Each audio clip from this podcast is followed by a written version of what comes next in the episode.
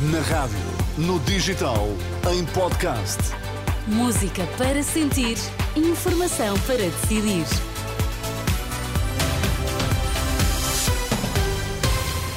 Conhecer os títulos em destaque nesta edição das nove. Boa noite.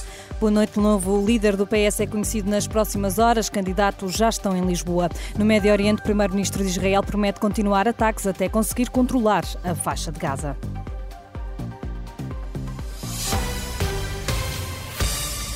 Partido Socialista conhece esta noite o novo líder. As urnas para as eleições internas do partido devem fechar nas próximas horas. Os candidatos começam a chegar aos locais onde vão conhecer os resultados, todos em Lisboa. Ao Hotel Lux Lisboa Parque chegou há pouco José Luís Carneiro. É por lá que está o jornalista da Renascença Tomás Anjinho Chagas. Boa noite, Tomás. José Luís Carneiro chegou, falou aos jornalistas e afirmou, uh, reconheceu ter dado uma lição de democracia durante esta campanha interna. É pelo menos essa a convicção do ainda Ministro da Administração Interna e candidato à liderança do PS, José Luís Carneiro, chegou aqui rodeado da família, os dois filhos e a mulher, e aos jornalistas começou por agradecer, agradeceu aos jornalistas por terem estado presentes e também a todos os militantes que vieram votar no PS, essa votação que, como dizias, ainda decorre e deixou essa garantia, disse, disse acreditar que com tudo o que se passou nas últimas semanas, a candidatura de José Luís Carneiro deu uma lição de democracia. Não sabe é quem. Eu estou preparado para uh, declarar aquilo que é o meu dever, que é o dever de uh, estar disponível para o Partido Socialista, para os seus valores, para os seus princípios e com esses valores e com esses princípios contribuir para servir Portugal. Porque esse é o dever de todos nós independentemente dos resultados que democraticamente se obtêm em cada um dos momentos eleitorais. Agora, nós demos um grande exemplo de democracia, levando propostas, ideias, ainda há um encontro dos militantes, dos simpatizantes e muitos cidadãos até de outros partidos que apareceram nas nossas sessões e que quiseram conhecer aquilo que eram as nossas propostas para o país.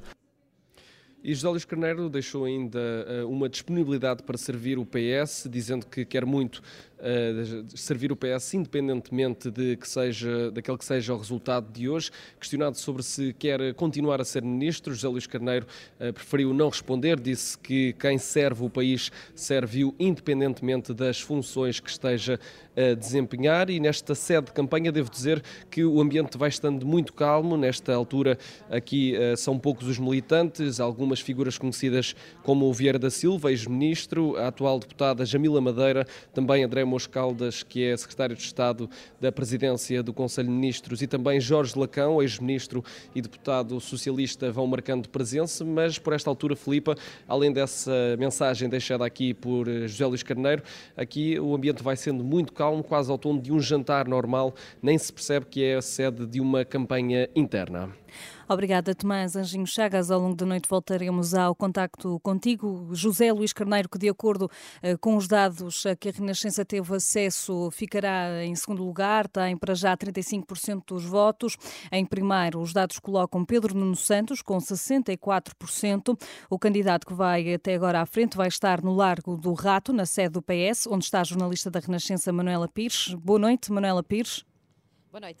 Pedro Nuno Santos ainda não terá chegado, mas por aí, pela sete, também já passou Daniel Adrião, outro dos candidatos que, de acordo com os dados conhecidos, terá conseguido cerca de 1% dos votos, é o menos votado. Já seria de esperar esse resultado de Daniel Adrião. Pedro Nuno Santos só deve chegar aqui à sede do PS daqui por uma hora, por volta das 10 da noite, mas já chegaram uh, alguns, muito poucos, uh, apoiantes do antigo Ministro das Infraestruturas. É o caso da Ministra um, da Habitação, também da deputada Isabel Moreira, do Secretário-Geral Adjunto do partido, João Torres, e uh, do filho de António Costa. A esta hora ainda se com, há secções eh, abertas, é o caso dos Açores eh, e da Madeira. Os resultados vão ser só divulgados às 11h30. Quem já assumiu a derrota, como uh, disseste há pouco, foi Daniel Adrião, é o terceiro candidato. Pouco depois das 7 da tarde saiu aqui da sede de, do partido, do PS, para falar aos jornalistas. Disse que o resultado ficou aquém do esperado. O que correu mal foi basicamente o facto desta ter sido uh, umas eleições internas, uh, sobretudo baseadas na candidatura e na escolha do candidato do Partido Socialista a primeiro-ministro. Estas eleições aconteceram num ambiente muito especial, muito particular. com eleições legislativas em março e, portanto, isso condicionou digamos assim, o debate interno dentro do Partido Socialista, porque o afunilou na questão da escolha do candidato a Primeiro-Ministro. Daniel Adrião, a quarta vez que se candidata à liderança do PS, a quarta derrota. Ora, se ontem votaram 16 mil, se votaram apenas 16 mil militantes, hoje uh, o grosso uh, dos militantes, 60% dos militantes do Partido Socialista votaram este sábado. Uh, a Federação Maior Braga já fechou, Porto também. Nesta altura decorre ainda a votação nas ilhas, nos Açores e na Madeira.